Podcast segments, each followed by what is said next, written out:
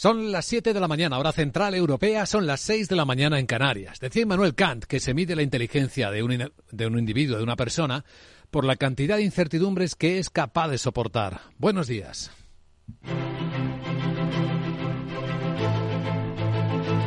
Aquí comienza Capital, la bolsa y la vida.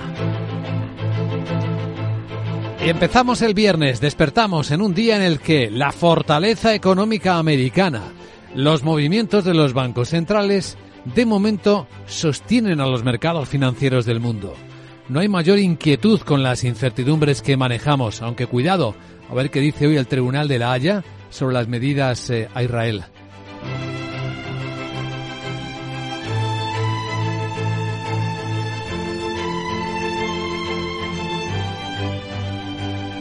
Capital, la Bolsa y la Vida.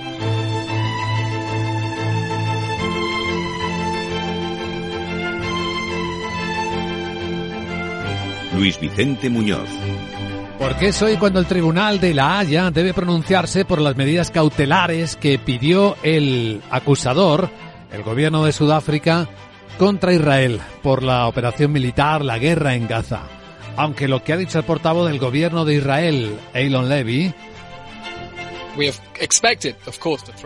que esperamos, por supuesto, que deseche los cargos completamente absurdos y ridículos presentados por Sudáfrica. Esperamos que la Corte Penal Internacional deseche esos cargos espurios y engañosos. los ataques continúan, no hay muchas novedades, lamentablemente por ese lado.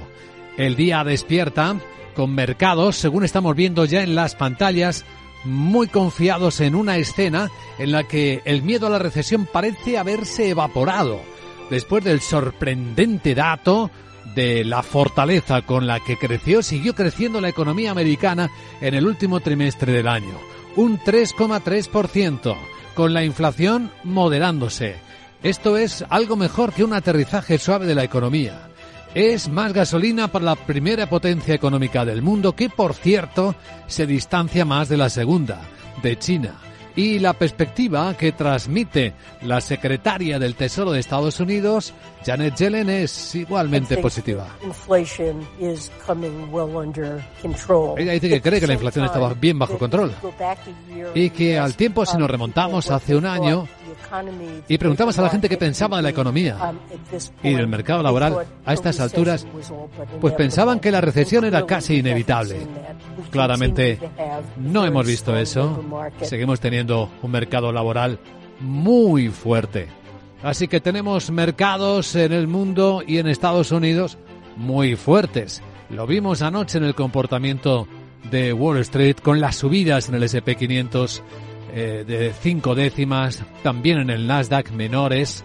Vemos que los futuros de las bolsas americanas vienen mm, con la perspectiva de tomar algún beneficio este viernes.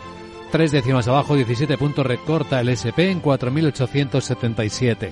El futuro europeo viene bastante plano, la verdad, en 4.604. Estamos monitorizando también el impacto que tuvo la reunión del Banco Central Europeo después de que, bueno, todo el mundo se esmera, se afana por leer los labios de Christine Lagarde, quien dejó claro que es prematuro discutir un recorte de los tipos de interés todavía, aunque reconoció que la inflación se iba moderando y hay cierta expectativa positiva del mercado. Pues en esta escena, economía americana fuerte, Banco Central Europeo que no deja muy clara su posición, hay aunque hay quien ve más paloma ahora que halcona, Christine Lagarde, pues se fortaleció el dólar, se debilitó el euro. Pero tampoco creen que tanto. Ahora mismo el euro dólar está a 1,0840 dólares, estaba a 1,0870. Ayer a estas horas cuando hablábamos en las pantallas de XTV. Vemos hoy sí rebotar un poco más la onza de oro a 2.022 dólares tras el último recorte y vemos recortar tras el repunte los precios del petróleo. El West Texas americano está por debajo de los 77 dólares barril y aquí en Londres el Brent, que ayer estaba en 82 y medio, está en 82, 16 dólares.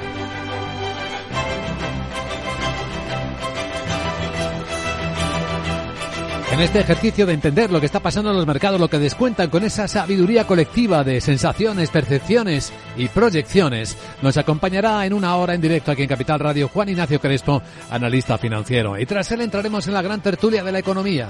Hoy con Marisa Esteve, César Arranz y Antonio Sanabria nos iremos ocupando de dar contexto a las noticias, a las historias que hoy van despertando la economía en Capital Radio y que incluyen historias empresariales, como cada mañana. Hoy entre los protagonistas también hay un gran tecnológico, Intel, que decepcionó al mercado con sus pronósticos. De hecho, ahora mismo en el mercado fuera de hora, Intel viene cayendo casi un 11%. Cuidado con lo que está pasando con los semiconductores, los fabricantes de chips, que hay muchas categorías. Están ahora en la Premium League los fabricantes de chips de la inteligencia artificial. A la cabeza de ellos Nvidia, también AMD American Micro Devices, aunque bueno, está la asombrosa historia de ASML. Hay un juego de tronos, hay una batalla y hay una preocupación colectiva por saber dónde están las tensiones en la cadena de suministro y si eso puede afectar a las expectativas de crecimiento económico. Clave de inteligencia económica contaremos algunas ideas para que usted sepa qué está pasando en este agitado sector que de nuevo esta mañana vuelve a ser protagonista en Capital, la Bolsa y la Vida.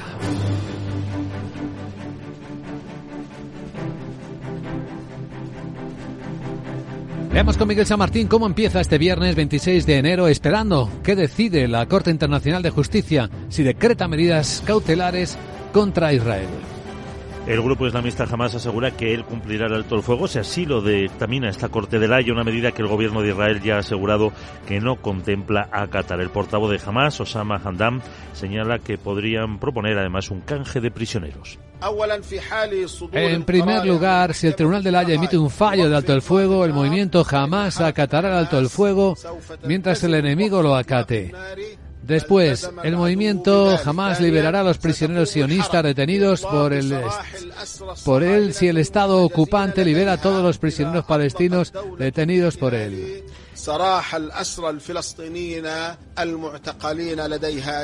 El fallo de hoy en la Corte Internacional de Justicia no abordará la acusación central del caso, es decir, si hubo genocidio, sino que se centrará en una intervención urgente solicitada por Sudáfrica. Además, según The Washington Post, el presidente de Estados Unidos, Joe Biden, ha encargado al director de la CIA a buscar un acuerdo entre Israel y Hamas que propicie un alto el fuego prolongado. Medios israelíes dicen que las conversaciones en las que estará Qatar se celebrarán en Europa esta próxima semana. Y atención este eh, movimiento geoestratégico muy llamativo. China ha pedido a Irán ayuda para frenar los ataques a barcos en el Mar Rojo por parte de los rebeldes hutíes del Yemen. Según adelanta la agencia Reuters, se han comunicado bajo amenaza de que se arriesgan a dañar las relaciones comerciales con Pekín. El gigante asiático se muestra preocupado porque esos ataques han elevado el coste del transporte marítimo y los seguros al interrumpir una ruta comercial clave entre Asia y Europa utilizada ampliamente por barcos de China. Además, es el mayor socio comercial de Irán. Durante la última década, las refinerías chinas compraron más del 90% de las exportaciones de crudo de Irán. El año pasado, el responsable de la ONU para el comercio, Jan Hoffman, se muestra preocupado ahora mismo por cómo está ese tráfico de mercancías. Más del 80% del volumen del comercio de mercancías se realiza por mar. El porcentaje es aún mayor para la mayoría de los países en desarrollo. Así pues, el transporte marítimo es realmente la cuerda de salvación del comercio mundial. Nos preocupa mucho que los ataques al transporte marítimo del Mar Rojo añadan tensiones y costes al comercio mundial, exacerbando las perturbaciones comerciales debidas a la geopolítica y al cambio climático. Hoffman señala que el aumento de la tarifa media al contado de los contenedores desde Shanghai ha subido más de 500 dólares, el aumento semanal más alto de la historia. Espera que no afecte demasiado a las cadenas de suministro ni al incremento de la inflación. Sí que el mar en sí mismo es una infraestructura crítica. De las otras, en Estados Unidos el presidente dice que hay que invertir 5.000 millones de dólares para 37 proyectos que ya ha identificado. Muchos de ellos dedicados a la reparación y construcción de nuevos puentes, fondos que provienen del paquete de infraestructuras de 1,2 billones de dólares que Biden firmó hace ya más de dos años. Por otra parte, en el Club Financiero de Chicago, la secretaria del Tesoro, Janet Yellen, ha destacado que las políticas de Biden han contribuido a mejorar la vida de la clase media, de negros e hispanos, textualmente, al llevar el desempleo a cifras nunca vistas. Comenzamos con una recuperación económica, dice Yellen, que es notable tanto por su velocidad como por su equidad. La recuperación es tan fuerte y tan ampliamente compartida porque Bidenomics no se limita a un repunte pospandémico de la demanda sino que también nos enfocamos en desatascar las cadenas de suministro y en incorporar a más estadounidenses a la población activa, lo que aumenta la oferta. Yellen asegura que la mejora de las señales de la economía, incluidos los datos de PIB por encima de lo esperado de ayer jueves, mostraban que los temores de recesión han terminado, la inflación está disminuyendo y las oportunidades laborales de la clase media han aumentado. Por cierto, que el gobierno americano ha anunciado la apertura de una investigación a cinco de las grandes tecnológicas sobre sus estrategias de inversión y alianzas en el desarrollo de la inteligencia artificial. Lo ha hecho a través de la Comisión Federal de Comercio y las empresas investigadas serán Alphabet, Amazon, Microsoft, OpenAI y Anthropic. Según el texto, eh, necesitan una mejor comprensión interna de estas relaciones y su impacto en la competencia para averiguar si las políticas de estas compañías dominantes ponen en peligro la innovación y socavan la libre competencia. Alianzas que se refiere, por ejemplo, la de Microsoft con OpenAI o Amazon y Google con Anthropic, que han supuesto inversiones de miles de millones de dólares. Las compañías tienen 45 días para responder a la orden de la Comisión de aportar datos e información sobre productos, inversiones, gobernanza interna, mercados y planes de crecimiento. Cosas que han pasado en las últimas horas. Canadá se muestra decepcionada por la suspensión de las negociaciones con el Reino Unido para firmar un acuerdo de libre comercio. Ante la negativa de Londres de eliminar obstáculos para la importación de productos agrícolas canadienses, un importante punto de conflicto es el grado de acceso que deberían tener los productores del Reino Unido al mercado del queso canadiense. Después del Brexit, un acuerdo provisional mantuvo el queso británico libre de aranceles en Canadá durante tres años, un acuerdo que expiró a finales eh, del año, el 31 de diciembre. Ambos países iniciaron las negociaciones para la firma de ese acuerdo ya en marzo de 2022. Y la presidenta de la Comisión Europea, mientras tanto, Ursula von der Leyen espera que las negociaciones con los agricultores europeos lleven a un nuevo futuro sobre el campo. Y que acabe con la polarización vista en los últimos tiempos. Así lo ha dicho tras reunirse con varias asociaciones de diversos países, pero considera que no es una tarea fácil. Von der Leyen se plantea la manera de elevar el nivel de vida de los agricultores y el atractivo de las zonas y comunidades rurales, de lograr que la agricultura sea sostenible o de aprovechar el conocimiento y la tecnología del sector. La visión común sobre el camino a seguir no es ciertamente una tarea fácil. Soy plenamente consciente. También creo que es una buena, inmensa oportunidad la que tenemos aquí, una oportunidad para dar forma al futuro, la parte esencial de la economía del mañana. Es una oportunidad para preservar una parte esencial de nuestra alma europea, nuestro modo de vida, porque todos dependemos de nuestro campo.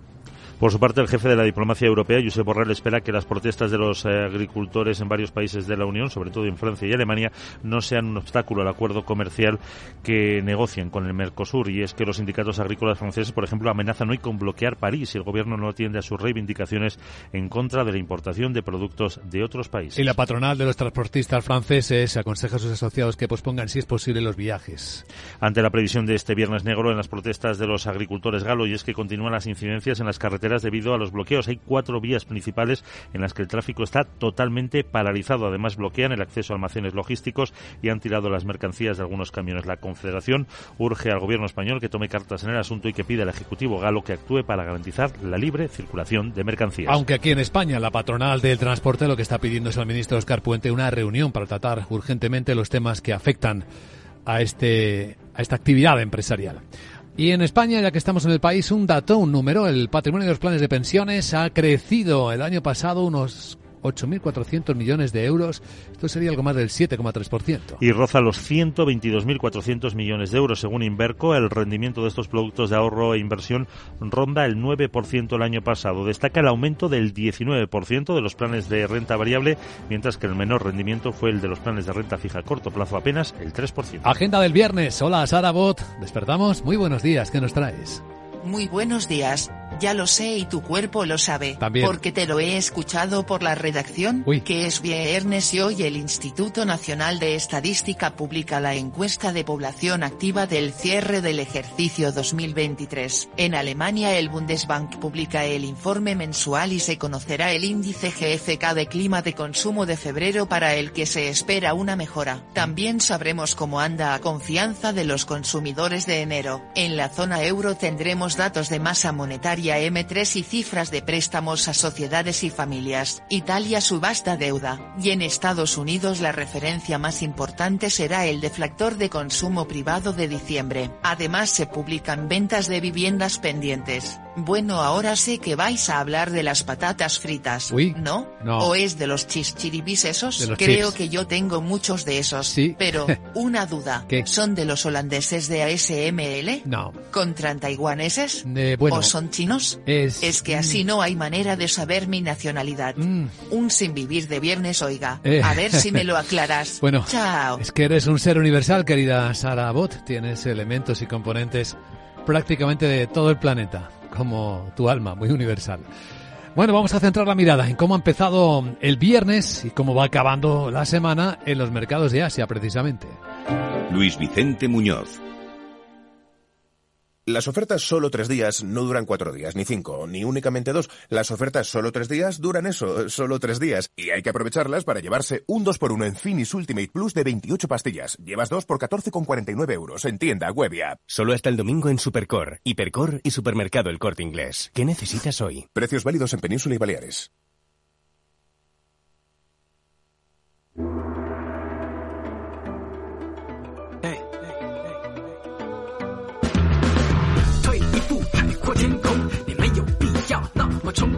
Esto es Capital Asia. Vamos a tomar la temperatura al mercado asiático donde la sesión viene mixta. Algunos suben, algunos bajan.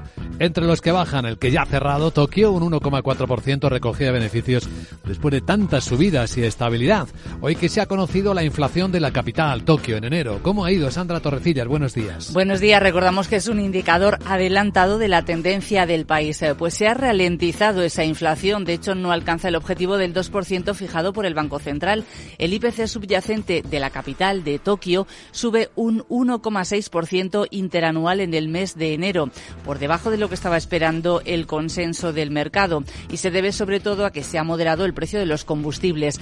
De hecho, es la tasa más baja en casi dos años y apoya los argumentos eh, de que la presión de los costes va a seguir cayendo en los próximos meses. La subyacente, que excluye alimentos frescos y energía, ha subido un 3,1% en enero y también se modera, por tanto, porque en diciembre estaba en el 3,5%. La inflación de Japón lleva más de un año por encima del objetivo del 2% del Banco de Japón, por lo que los analistas esperan que el Banco Central ponga fin a los tipos de interés negativos este año, posiblemente en marzo o en abril. Los analistas miran este dato adelantado y hacen una lectura de algo atrasado, las actas de la última reunión del Banco Central japonés. Pero son actas interesantes porque muestran ahí ya cómo los miembros del Banco de Japón han debatido de forma activa las condiciones para la retirada gradual de los estímulos. Acordaron profundizar en esas discusiones sobre el ritmo adecuado de las futuras subidas de tipos de interés, una señal de que están preparándose ya para una salida a corto plazo de los tipos negativos.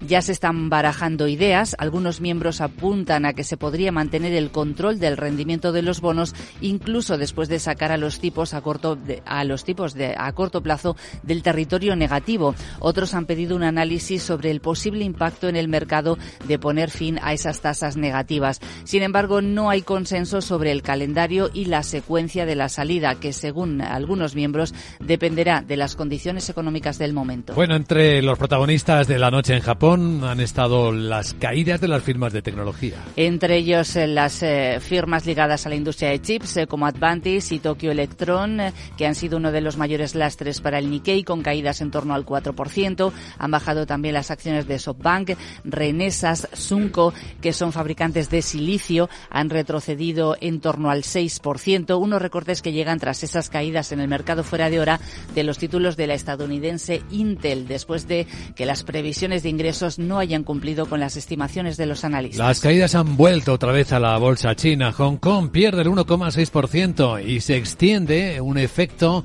de la caída de Tesla. Bueno, más que de la caída de Tesla, ayer bajó un 12% en el mercado americano. Del mensaje de que se van, se espera que se ralenticen las ventas de automóviles eléctricos en este año 2024. Así que vemos a los principales eh, fabricantes chinos, XPeng, eh, BID, caer eh, pues cerca de un 3,5%. También tenemos cayendo de nuevo a Evergrande, la famosa inmobiliaria china que sigue vendiendo activos a la velocidad que puede. Ha vendido su participación completa en una promoción en el sureste de China. Es un nuevo paso en su plan de para deshacerse de activos y recabar fondos porque el próximo lunes 21 de enero la compañía se enfrenta a una nueva vista judicial en Hong Kong sobre la petición de liquidación que presentó un acreedor extranjero en junio de 2022. Bueno, entre los protagonistas tenemos también resultados empresariales como la de las, los de la surcoreana LG Solutions. Es el fabricante de baterías. Se prevé una desaceleración del crecimiento en el mercado mundial de coches eléctricos este año. Apunta nuevos desafíos en medio de una competencia cada vez más intensa de los rivales chinos. Es proveedor de Tesla, General Motors y Volkswagen eh, y ha presentado un beneficio operativo de 252 millones de dólares, aunque ha estado por encima de lo esperado. Entre las pocas bolsas que suben está la de Corea del Sur, donde cotiza esta compañía, por cierto. Y una curiosidad para completar esta crónica.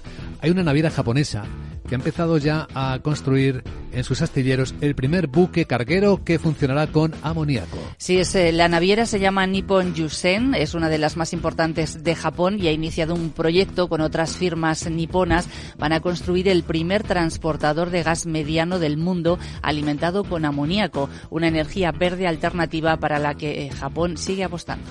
Esto es Capital Asia.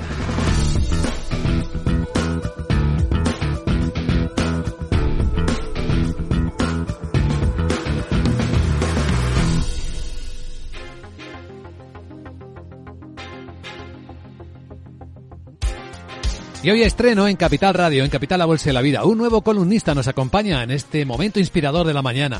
Es Tomás Otero, una persona conocida por su experiencia en el área de recursos humanos que mantiene un enfoque fresco a la hora de hablar de liderazgo, innovación y tecnología. Me gusta mucho compartir sus reflexiones y experiencia por si ayuda a otras personas. Es LinkedIn Top Voice Innovation del último año. Hoy ha elegido Tomás eh, Otero para su estreno hablar de alguien muy admirado e inspirador. Hola Tomás. Hoy hablamos de Charlie Munger, el legendario inversor y socio de Warren Buffett, que tristemente nos dejó el año pasado, conocido por su enfoque único, el pensamiento lateral. Pero, ¿qué significa realmente pensar lateralmente? Munger, con su ingenio característico, nos recuerda que ver el mundo desde una única perspectiva es limitante. En un mundo en constante cambio, donde los desafíos son cada vez más complejos, Munger nos propone adoptar una visión más amplia y romper con los patrones convencionales del pensamiento. Para él, el éxito en los negocios y en la vida requiere una comprensión multidisciplinar. La economía, la psicología, la historia, el humanismo, la tecnología, la medicina, todo converge en la toma de decisiones. Y es que en esta era de información y desinformación, la habilidad de Munger para conectar puntos dispares y retar ideas es más relevante que nunca. Pero, ¿cómo podemos aplicar esto en nuestra vida diaria? Pues observando más allá de lo obvio, cuestionando el status quo y sobre todo manteniendo una mente abierta a nuevas ideas y perspectivas. Y es que hay que aprender de todo, leer mucho y pensar bien. Y para terminar, Mangler decía que la gente calcula demasiado y piensa poco, así que si necesitas un estímulo para cambiar tu modelo mental, piensa que este modelo te dará una ventaja competitiva y eso es más que suficiente para intentarlo. Gracias Tomás, feliz viernes. Capital, la Bolsa y la Vida, con Luis Vicente Muñoz.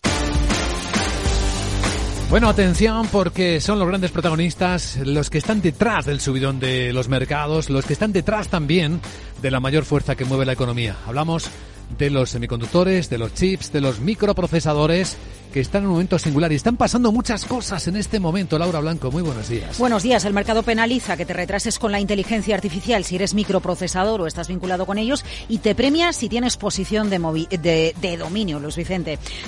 Respiramos un 10%. Caída de Intel en Wall Street, en el mercado fuera de hora. A la bolsa no le ha gustado, no le gusta su estrategia. Pero mientras pasa eso con Intel, en la bolsa americana hay un título que está brillando en Europa, tanto que marca récord en capitalización y se convierte en la tercera mayor empresa por valor de mercado del viejo continente. Intel fabrica chips, la empresa que brilla en Europa también tiene su foco los microprocesadores.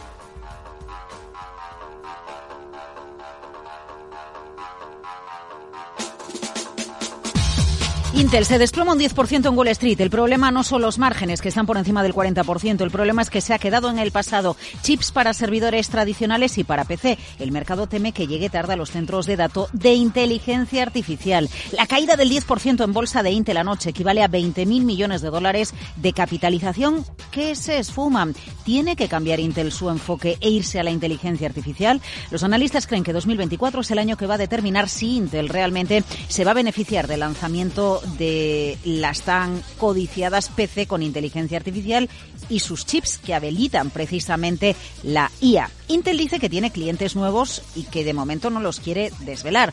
Lo que piensa el mercado es que tiene un año por delante para, bueno, ajustar sus circuitos. Pero mientras, hay otro título que respira y mucho. Marca una capitalización récord de 350.000 millones de dólares. Está en Europa. Tiene fuerte demanda de China. Compran todo lo que pueden. Tiene caja y lo más importante, tiene posición de dominio porque es la única que lo hace. El nombre ASML, máximos históricos en bolsa. Por decirlo de alguna manera, ASML es una máquina de hacer máquinas. ASML lo que te hace es máquinas para poder hacer chips. Es la única empresa del mundo para poder hacer, eh, que tiene máquinas para poder hacer chips muy pequeños. ¿Y qué te está diciendo? Que hay una fuerte demanda por parte de China. Para poner un número, el último trimestre el 40% de las ventas venían de China, comparado con el 8% que venía de ese continente o de ese país el primer trimestre. ASML, tercera empresa por capitalización de Europa, marcando récord, marcando máximo en bolsa. Sube un 20% y todavía no hemos acabado el mes de enero de 2024. Escuchábamos a Xavier Brum de Trade Asset Management, pero es que Josep Prats desde Avante dice es que los resultados de ASML descuentan que va a seguir vendiendo y mucho en los próximos años llevan a pensar que en el espacio de, seis años aproximadamente la compañía pueda estar vendiendo como mínimo el doble de lo que está vendiendo ahora, ¿no? Y ganando 2,5 veces, ¿no? Eh, por tanto, cuando uno mira los múltiplos, ahora puede ver, pues sí, que está 35 veces el beneficio publicado este año, pero es que esto quiere decir 15 o 16 veces el beneficio dentro de cinco años, ¿no? Hay exuberancia irracional, como diría Alan Greenspan, con la inteligencia artificial. La realidad es que ASML marca máximos en bolsa y sigue la estela de otras empresas como Nvidia o TSMC. Lo que comparten estas tres empresas vinculadas a la industria de microprocesadores está claro.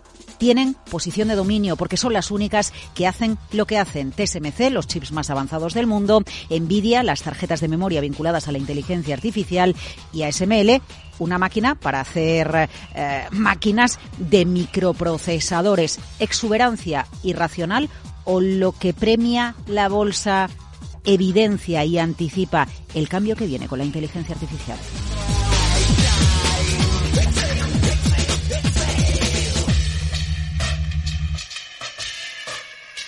Capital, la Bolsa y la Vida, el programa de radio que despierta la economía, con Luis Vicente Muñoz.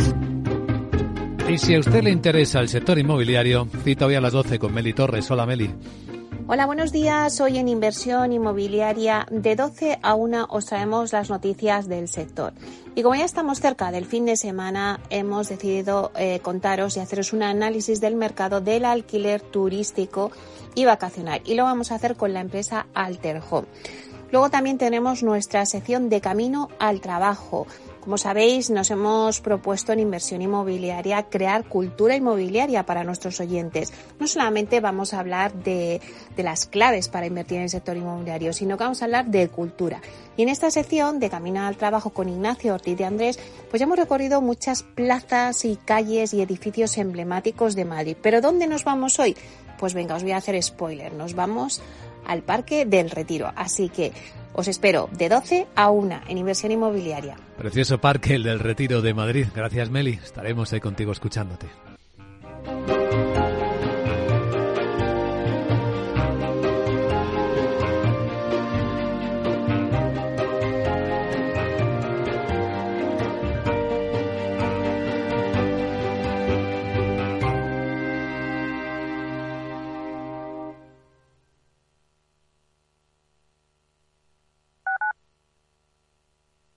Madrid, 103.2, Capital Radio. Valor Salud. Tiempo de salud. Su actualidad, sus personas, sus empresas. Todos los viernes a las 10 de la mañana en Capital Radio, con Francisco García Cabello.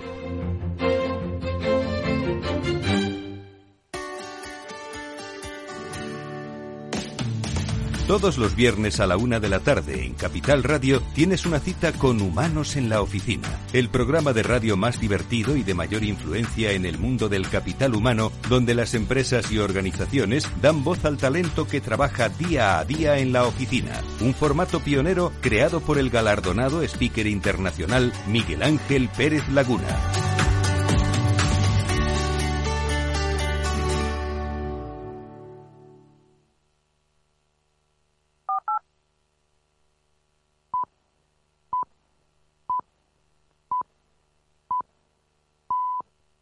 Son las siete y media de la mañana, hora central europea, las seis y media en Canarias. Como dice Robert Kriegel, el mundo se mueve tan rápido en estos días que quien dice que no se puede se encuentra con alguien que ya lo hizo. Buenos días.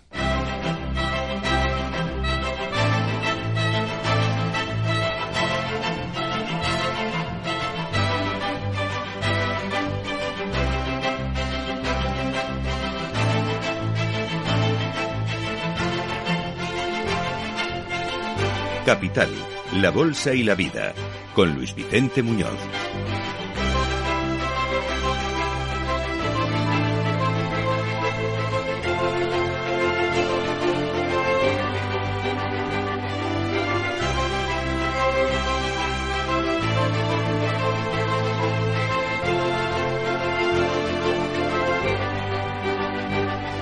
Viernes, vigésimo sexto día del mes de enero año 2024. Lo que ayer era Tesla a los mercados, hoy es Intel como elemento divergente.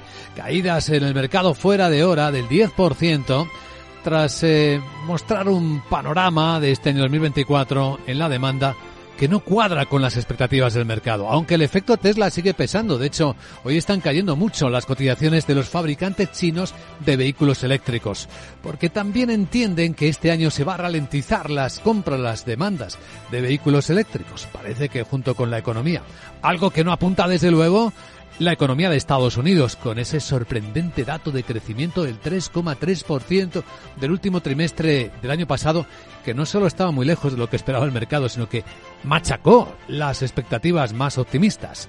Esto sí que es un excelente aterrizaje suave que da alas a la primera economía del mundo, que además la aleja de la segunda de China y que, bueno, enseña una lección que a veces los indicadores más eh, fiables del mercado pueden equivocarse cuando pronostican recesión al menos hasta ahora. Y es lo que tenemos. Y los futuros de las bolsas europeas y americanas nos traen esa tranquilidad de nuevo en esta mañana de viernes.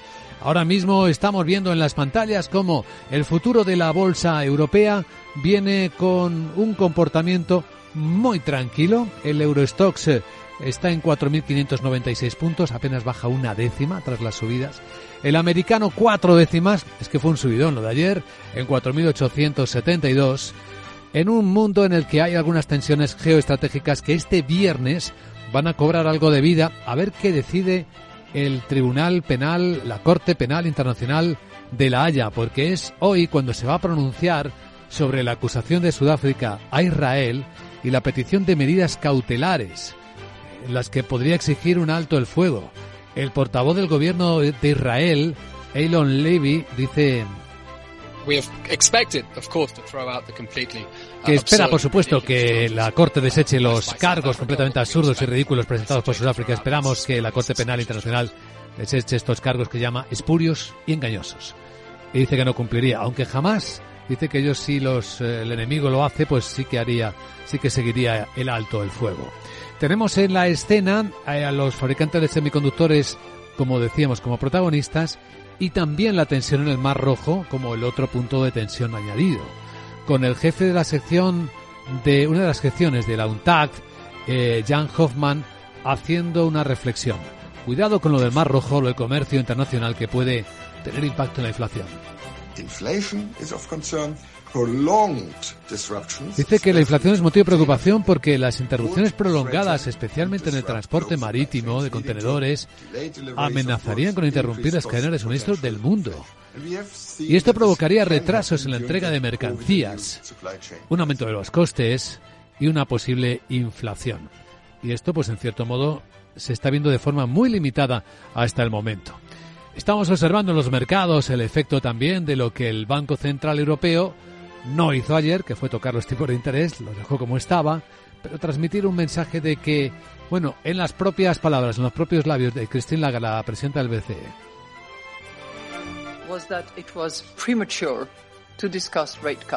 es prematuro discutir sobre bajadas de tipo de interés, sobre tipos de interés. Esto, bueno, eh, fortaleció al dólar la subida de la economía americana y debilitó ligeramente al euro. Esta visión más dovis, más paloma de la presidenta del Banco Central. Y lo que vemos ahora mismo es que sí, está un poco más débil el euro, pero tampoco tanto, dentro del margen en el que se venía moviendo. Un euro se cambia por 1,0834 dólares. Hoy que el petróleo baja un poquito de precio, el barril Brent lo tenemos en Londres esta mañana cotizando a 82 dólares medio dólar por debajo de cómo estaba el precio de ayer y se está recuperando la onza de oro a 2021 dólares.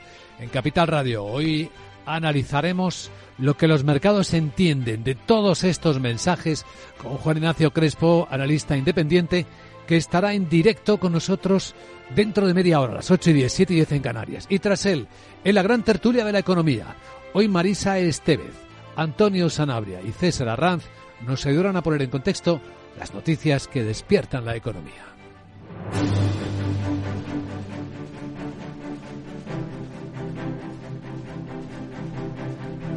Vamos a actualizar la información, no sabemos a qué hora, pero va a ser inminente que la Corte Internacional de Justicia de La Haya se pronuncie sobre las medidas cautelares que pide Sudáfrica. Eh, pide un alto el fuego inmediato en la franja de Gaza tras acusar a Israel de genocidio. ¿Cómo estamos ahora, Miguel? Buenos días. Pues esperando esa decisión, el grupo islamista Hamas asegura desde el Líbano que cumplirá el alto el fuego, si así lo dictamina esta Corte de la Haya, una medida que el gobierno de Israel ha asegurado que ellos no van a cumplir. El portavoz de Hamas, Osama Hamdan, señala que podrían además proponer un canje de prisioneros. Esto es lo que dice el portavoz de Hamas. Primero, si el Tribunal de la Haya emite un fallo de alto del fuego, el movimiento Hamas va a acatar el alto del fuego si el enemigo lo ataca, lo acata. Y después, el movimiento jamás liberará a los prisioneros sionistas detenidos por él si el Estado ocupante libera también a todos los prisioneros palestinos detenidos por él. El fallo de hoy de la Corte Internacional de Justicia no abordará la acusación central del caso, es decir, si hubo genocidio, sino que se centrará en la intervención urgente solicitada por Sudáfrica. Además, The Washington Post eh, dice que el presidente de Estados Unidos, eh, Joe Biden, ha encargado al director de la CIA buscar un acuerdo entre Israel y el grupo islamista Hamas que propicie un alto el fuego prolongado. Medios israelíes dicen que las conversaciones en las que va a estar Qatar serán en Europa esta próxima semana. Hay una novedad en la tensión en el Mar Rojo entre los ataques de los hutíes a los cargueros. Contábamos esta semana cómo había cargueros oportunistas, oportunistas chinos que estaban aprovechando para traficar por los puertos del Mar Rojo. Bueno, pues China acaba de pedir a Irán ayuda para frenar los ataques a barcos en el Mar Rojo por parte de los rebeldes que Irán está respaldando, los rebeldes hutíes del Yemen. Así lo dice la agencia Reuters y que se lo han comunicado bajo amenaza de que si se arriesgan a dañar las relaciones comerciales con Pekín tomarán represalias. El gigante asiático se muestra preocupado porque estos ataques han elevado el coste del transporte marítimo y los seguros al interrumpir una ruta comercial clave entre Asia y Europa utilizada ampliamente por barcos de China. Además, es el mayor socio comercial de Irán. De hecho, durante la última década, las refinerías chinas compraron más del 90% de las exportaciones de crudo y el responsable de la ONU para el comercio, Jan Hoffman, se muestra preocupado. Más del 80%, recuerda Hoffman, del volumen de comercio y mercancías va por mar. Porcentajes aún mayores para la mayoría de los países que están en desarrollo. Así pues, el transporte marítimo realmente la cuerda de salvamento del comercio mundial. Nos preocupa mucho que los ataques al transporte marítimo del Mar Rojo añadan tensiones y costes al comercio mundial y estén exacerbando las perturbaciones comerciales por las claves geopolíticas del cambio climático. Hoffman señala que el aumento de la tarifa media al contado de los contenedores desde Shanghai subió más de 500 dólares, el aumento semanal más alto de la historia y espera que no afecte demasiado a las cadenas de suministro ni al incremento de la inflación. Pues hablando del comercio, qué decepcionado está Canadá después de que se han suspendido las negociaciones con el Reino Unido para establecer un tratado de libre comercio. Ante la negativa de Londres de eliminar obstáculos para la importación de productos agrícolas canadienses, un importante punto de conflicto es el grado de acceso que deberían tener los productores del Reino Unido al mercado del queso canadiense. Después del Brexit, un acuerdo provisional mantuvo el queso británico libre de aranceles en Canadá durante tres años, un acuerdo que expiró el 31 de diciembre. ambos países iniciaron estas negociaciones para la firma de ese acuerdo que estaba muy avanzado en marzo de 2022. El campo, el sector agrícola, el sector primario, que también está en situación preocupante en Europa. La presidenta de la Comisión, Ursula von der Leyen, espera que las negociaciones que mantiene con los agricultores lleven a dibujar un mejor futuro para el campo. Y acabar con la polarización vista en los últimos tiempos. Así lo ha dicho tras reunirse con varias asociaciones de diversos países, pero considera que no es una tarea fácil. Von der Leyen se plantea la manera de elevar el nivel de vida de los agricultores y el atractivo de las zonas y comunidades rurales, también de lograr que la agricultura sea sostenible o de aprovechar el conocimiento y la tecnología del sector. Una visión común sobre el camino a seguir no es una tarea fácil. Soy plenamente consciente, dice Borrell Leyen, pero también creo que es una oportunidad inmensa la que tenemos aquí, una oportunidad para dar forma al futuro, una parte esencial de la economía del mañana. Es una oportunidad para preservar una parte esencial de nuestra alma europea, nuestro modo de vida, porque todos dependemos de nuestro campo. Por su parte, el jefe de la diplomacia europea, Josep Borrell, espera que las protestas eh, que los agricultores realizan en varios países de la Unión, sobre todo en Francia y Alemania, no sean un obstáculo al acuerdo comercial que negocian con el Mercosur. Y es que los sindicatos agrícolas mm, franceses amenazan con bloquear París hoy si el gobierno no atiende a sus reivindicaciones en contra de la importación de productos de otros países. Sí, puede haber complicación para el tráfico y para el transporte en Francia. Aquí en España, la patronal de sindicatos van a abrir una negociación bipartita sobre la reducción de jornada laboral hasta las 37 horas y media semanales para el año 2025. Que irá en paralelo a las negociaciones con el Gobierno. Así lo ha anunciado el secretario de Estado de Empleo, Joaquín Pérez Rey, al finalizar la primera mesa que aborda esa reducción. Eso sí, reconoce que no es lo mismo en unos sectores que en otros y que en algunos el cambio no tendría apenas incidencia. La responsable de Acción Sindical de Comisiones, Maricuru Vicente, dice que así se recoge ya en la negociación. Es un tema que el propio Estatuto de los Trabajadores deriva al ámbito del diálogo social bipartito, a la voluntad de las partes. No renunciamos en ningún caso al diálogo social tripartito, por supuesto, pero nos hemos dado un margen de tiempo para abrir un diálogo en el ámbito bipartito entre empresarios y sindicatos Además, eh, lo ha confirmado el secretario de Estado, Joaquín Pérez Rey, quieren mejorar el funcionamiento del registro horario para que se usen las nuevas tecnologías y no se pueda manipular. Los mecanismos que se han incorporado para registrar la jornada están resultando ineficaces y muchas veces adulterados por la práctica dentro de las empresas. Y en la agenda del viernes, ¿qué más cosas nos quedan por ver? Hola de nuevo, Sarabot, muy buenos días.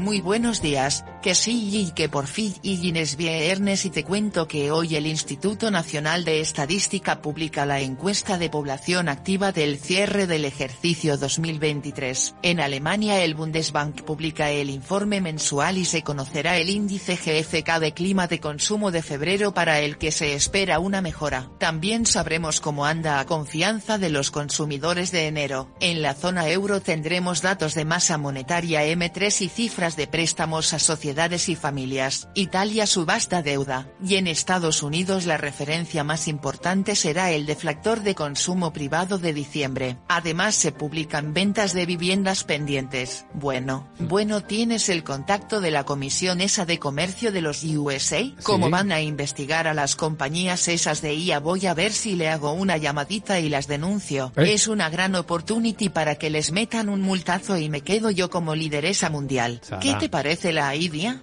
Buenísima, ¿a que sí? Que vean los Google y los Amazon eh. que no pueden con la Sarita. Jeje. Chao. Cuidado con esas prácticas, no des malos ejemplos ni malas ideas tan pronto por la mañana. Vamos a situar las claves ya en serio que van a mover los mercados de Europa. Vamos a ver cómo viene el día en Capital, la Bolsa y la vida. Luis Vicente Muñoz.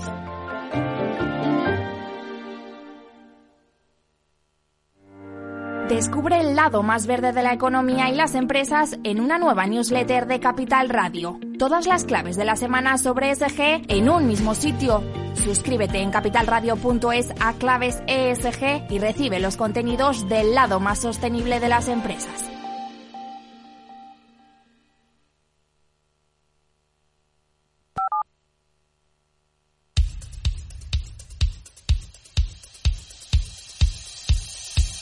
Capital, la Bolsa y la Vida, con Luis Vicente Muñoz. Informe de preapertura de mercados europeos con la información de las pantallas de CMC Market Brokers. Estamos observando una apertura suavemente correctiva, pero bastante tranquila después de una sesión agitada ayer por el Banco Central Europeo, por los resultados empresariales, aunque cuidado, eh, que viene apretando otra vez con las caídas un gran valor americano, Intel. Lo contaremos con más detalle, pero ese 11% que presiona la baja Intel pues eh, se deja notar en los futuros americanos. Lo estamos viendo en el SP500 con una corrección que a estas horas de la mañana es, eh, veamos si ha movido su diferencia, pues eh, es una caída de cuatro décimas poquito menos, 18 puntos en 4.875. El futuro europeo viene cayendo también ya casi en esa proporción, acelerando la caída, la corrección, la toma de beneficios, podríamos decir. Cuatro décimas el Eurostox está ahí justo por debajo de los 4.600 puntos. Sandra Torrecillas, buenos días. Buenos días, pues todo apunta que vamos a tener una apertura con descensos arrastrados en parte por las firmas de tecnología, ese efecto Intel que hoy probablemente se note en el mercado después de decepcionar con previsiones y bajar ese 11% en el mercado fuera de hora. Por otro lado, los inversores ya conocen la decisión del Banco Central Europeo, mantiene tipos de interés y ahora los analistas están comenzando a hacer sus cálculos. Apuntan que la política monetaria dependerá sobre todo de la evolución de los costes salariales en Europa. Escuchamos a Xavier Brun de TREA Asset Management si la inflación mensual fuese igual a la del último año, al final en abril estaríamos una inflación del 2%. Y eso le permitiría bajar tipos de interés. ¿Y qué lo impide? El salario. Y justamente es lo que ha hablado eh, Lagarde. Dice que todavía falta el 40% de revisión en los salarios y si esto no presiona mucho la baja, pues quizá podríamos ver, eh, bajadas en abril o como muy tardar en junio. Hoy vamos a conocer cómo está el sentimiento de los consumidores en Alemania con el índice GFK de febrero. Ya hemos conocido ese índice, pero en el Reino Unido. Y aquí la confianza de los consumidores ha mejorado. Estaba en menos 22 y ahora se sitúa en menos 19. Hoy entre los protagonistas en Europa vuelven hasta los resultados empresariales. Tenemos eh, la de la empresa que fabrica los Louis Vuitton LVMH. Aquí tenemos al fabricante de productos de lujo que sube sus ventas un 10% en el cuarto trimestre, supera los 24.000 millones de euros. Ha resistido la demanda sobre todo de la moda de gama alta, como la alta costura de Christian Dior, durante el importante periodo navideño, incluida, dice, la demanda de los consumidores chinos. Y la cifra supera las expectativas. Su consejero delegado Bernard Alnor, en conferencia con analistas, se ha mostrado satisfecho con el ritmo de crecimiento y muy confiado de cara a este año. El grupo además eleva dividendo desde 12 hasta 13 euros eh, por acción y espera que siga creciendo a pesar de la incertidumbre del contexto macro y geopolítico. En todo 2023 las ventas de Louis Vuitton han subido un 9%, han superado los 86.000 millones de euros, han estado en línea, pero ojo porque ese ritmo es bastante más lento que el 23% de subida que tuvo en 2022. Bueno, este viernes eh, Unicaja va a decidir quién será su nuevo presidente. Vamos a saber quién va a sustituir eh, como presidente no ejecutivo a Manuel Azuaga. El nuevo presidente debe ser una persona independiente y externa para hacer de contrapeso al consejero delegado Isidro Rubiales. Y uno de los favoritos eh, es el ex consejero delegado de Bankia, José Sevilla. Otros candidatos son Antonio Román y la ex consejera independiente de Unicaja, Ana Volado. ¿Otros protagonistas? Tenemos varios. Viscofan acaba de lanzar un programa de recompra de acciones de hasta 76 millones de euros. Acerinox hoy reparte dividendo 0,31 euros brutos por acción. Tenemos resultados de Telia, el operador sueco. Cifras del cuarto trimestre que están en línea con las expectativas y supera expectativas el fabricante de camiones Volvo. Ojo también a ASML, que ayer se anotó una subida de un 10%, ha superado los 350.000 millones de dólares de capitalización y se consolida como la tercera mayor empresa de Europa por valor de mercado. Y nos vamos a fijar también en el banco británico Lois, que está eliminando alrededor de 1.600 puestos de trabajo en la red de sucursales. Quiere ofrecer más servicios online. En el lado personal, todos los medios en España hablan de un coliderazgo. Criteria renovado como presidente del consorcio a Isidre Faine, pero ha incorporado a Ángel Simón, que deja además un extraordinario legado en Veolia Akbar como consejero delegado de la compañía. A continuación, las claves, las perspectivas desde Wall Street.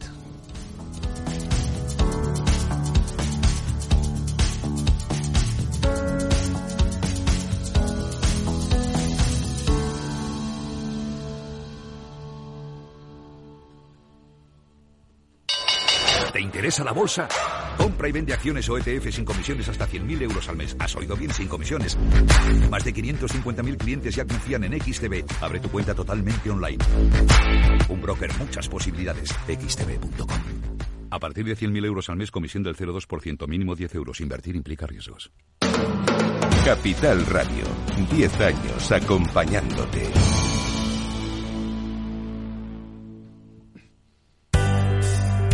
Hay un impacto después del cierre del mercado americano, pero de lo que nos dejó anoche al cierre Wall Street, Miguel. Pues eh, subidas, el Dow un 0,64% tras los buenos datos de crecimiento del PIB, el S&P 500 un 0,53, 4.894 puntos, otra vez nuevo récord.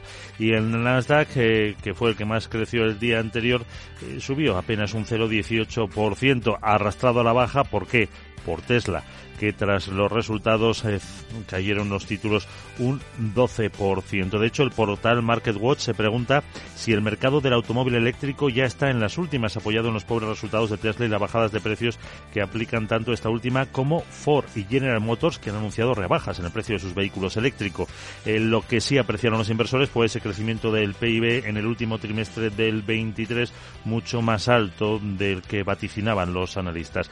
Destacó en el eh, Dow la subida de IBM de casi el 9,5%, da un 3,5%, Caterpillar otro 3,5%, la que más bajó, Boeing un 5,7%, que tiene esos problemas ahora con certificaciones y United Health que se dejaba un 3,8% en el S&P 500 al margen del recorte de Tesla del 12%, Humana un 11,6%, Northern Grumman un 6%, subidas para la inmobiliaria United Rental del 13% o para American Airlines del 10,3% y recordamos en el mercado fuera de hora tras publicar resultados Intel baja en el entorno del 11% ahora mismo. El petróleo por encima de los 77,3 dólares el barril de West Texas y después de toda una semana subiendo, el rendimiento del bono del Tesoro a 10 años bajaba del 4,17 al 4,12%. Efectivamente hay efecto Intel en los mercados de Asia, lo veremos enseguida, pero también perdura el efecto Tesla.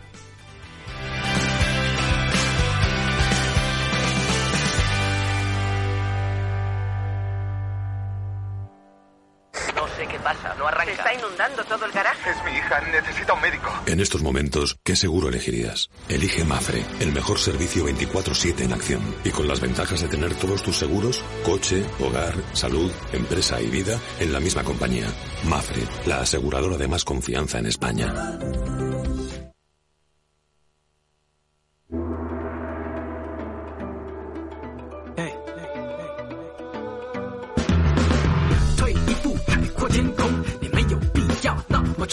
Información de cómo van cerrando la semana los mercados asiáticos. El efecto Intel puede estarse notando, puede haberse notado porque ya ha cerrado la bolsa de Tokio con una caída del 1,4% y con las tecnológicas presionando a la baja. El efecto Tesla se ve más en China, donde las nuevas caídas de la bolsa china de Hong Kong, que son del 1,4%, tienen como protagonista las caídas de los fabricantes de vehículos chinos, de vehículos eléctricos. BID, XPEN están cayendo más del 3% esta noche. También Evergrande, la inmobiliaria. En el resto de Asia hay una ligera subida en la bolsa de Corea del Sur de tres décimas en una sesión en la que estos protagonistas son también los dominantes, al igual que ayer en Estados Unidos y probablemente en una hora y poco en la sesión europea.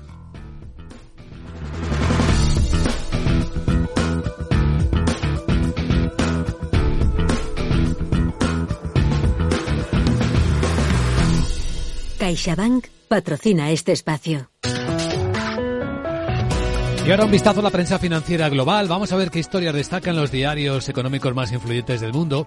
Los americanos eh, desayunarán esta mañana, los que leen el Wall Street Journal, con la historia de que el impulso de Donald Trump, del candidato republicano, tiene a los líderes mundiales preparándose para una potencial segunda ronda. Algunos líderes extranjeros, dice el diario, les preocupa que una segunda administración Trump recorte el paraguas de seguridad de los Estados Unidos. Este diario cuenta también que la guerra de Israel con Hamas no tiene un final a la vista. Lo que está en juego para ambas partes es tal que incluso si un alto el fuego detiene la actual ronda de combates en Gaza, la lucha entre Israel y Hamas continuará. El diario también cuenta eh, singularmente, eh, como información exclusiva, que Estados Unidos alertó en secreto a Irán antes del ataque terrorista de Estado Islámico que mató a 84 personas en la capital, en Teherán. También en el tiempo de, en el espacio de análisis dice un último vistazo a la inflación antes de la reunión de la Fed. Los precios subieron en diciembre, según los economistas, pero la tendencia de enfriamiento se mantiene antes de la reunión del Banco Central. Lo que creció la economía americana es la portada de Financial Times. Dice que la economía estadounidense desafía los temores de recesión con un crecimiento del 3,3% en el último trimestre. La cifra pone un tope a un desempeño destacado en 2023, lo que impulsa las esperanzas de reelección del actual presidente Joe Biden. El diario británico cuenta también que la caída de la renta variable japonesa de la bolsa japonesa está ligada al incumplimiento del objetivo de inflación. Hoy se ha publicado el IPC de Tokio, el 1,6%, se ha moderado más de lo esperado, no obstante. Cuenta también que el cambio de liderazgo de JP Morgan posiciona a los posibles sucesores de Jimmy Dimon. Ha colocado y ha dado más poder a algunos de sus ejecutivos. También cuenta, entre otras historias, como el deshielo del mercado de bonos ofrece ahora esperanza a los prestatarios de los mercados emergentes. Y el diario dice que Estados Unidos y China van a mantener una serie de conversaciones secretas en Tailandia, el suelo tailandés. Curiosa esta historia. Veamos ahora qué destacan los medios económicos en España. Guillermo Luna, buenos días. Muy buenos días. En cinco días leemos en su portada que Criteria renueva por cuatro años a Fainé y nombra número dos a Ángel Simón. Se abre una nueva etapa con foco en los negocios y Marcelino Arventer cesa como primer ejecutivo. También leemos que el Banco Central Europeo gana tiempo y no debatirá si bajar tipos hasta marzo. Lagarde insiste en esperar más datos antes de cambiar el rumbo y los mercados no se alteran y dan por hecho un recorte en junio. Aquí en España Hacienda recupera 1.200 millones de la subida de las pensiones. Unos 5 millones de pensionistas están libres de tributar y otro millón pagará menos que en 2023. La mayoría de, los, de la recaudación viene de la prestación máxima y de los planes privados. Vemos también que las empresas del Hanley reclaman más plazo a ENA para activar los contratos y que Bankinter gana un 51% más, pero pincha en bolsa por el margen. En economista.es, misma noticia de portada que en cinco días Criteria elige consejero delegado a Simón y mano de, mano derecha de Fainé. El presidente de la Fundación La Caixa renueva durante cuatro años más. Además, el, ministro de Trabajo, el Ministerio de Trabajo excluye a los autónomos de la reforma de subsidio de paro. La reivindicación de los trabajadores por cuenta propia para que la ayuda a mayores de 52 años se extienda a este colectivo queda fuera de las conversaciones que el Ministerio dirigido por Díaz ya impulsa con los agentes sociales. Además, patronal y sindicatos se limitarán a negociar detalles de la reducción de la jornada laboral a 37 horas y media. En materia de bolsa, el potencial alcista de las empresas más pequeñas cuadriplica al del IBEX 35, es del 66% frente al 17% del índice principal. Nos dice también para Unicaja que celebra un consejo clave con el fichaje de Sevilla en la mesa. También Lagarde que incide en no tocar los tipos en un tiempo prolongado. El Banco Central Europeo aún ve prematuro hablar del primer recorte. Recoge también una entrevista con el presidente de Palladium, de Palladium Abel Matado, Mato Sprats, que dice que queremos llegar con Only You a Mallorca, la Costa del Sol y también a México. En materia judicial, el Tribunal de Justicia de la Unión Europea amplía el plazo para reclamar gastos hipotecarios, tumba el criterio seguido hasta ahora por el Supremo, mientras Colonial entrará en hospitales con un proyecto en Barcelona. Estudia un cambio de uso de un edificio de oficinas. Terminamos con el diario Expansión. Cuerpo decidirá el relevo en Banco de España y la Comisión Nacional del Mercado de Valores. Recuerda este diario que COS y Buenaventura terminan mandato este año. También apunta que Lagarde mantiene tipos y que hablar de recortes es aún prematuro.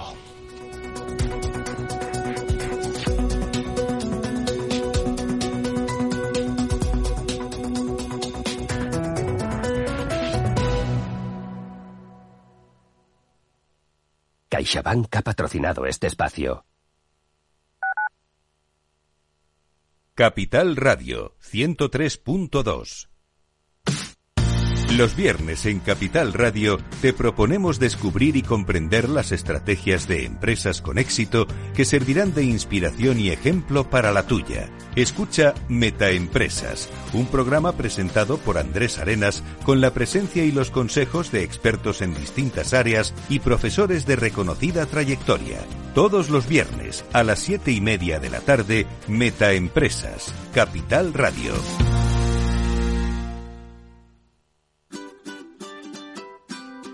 Mesa y Descanso es el programa donde Mar Romero te acerca cada fin de semana los mejores productos, te invita a disfrutar de los buenos vinos de cada denominación de origen y a conocer restaurantes y lugares de ocio con un encanto especial.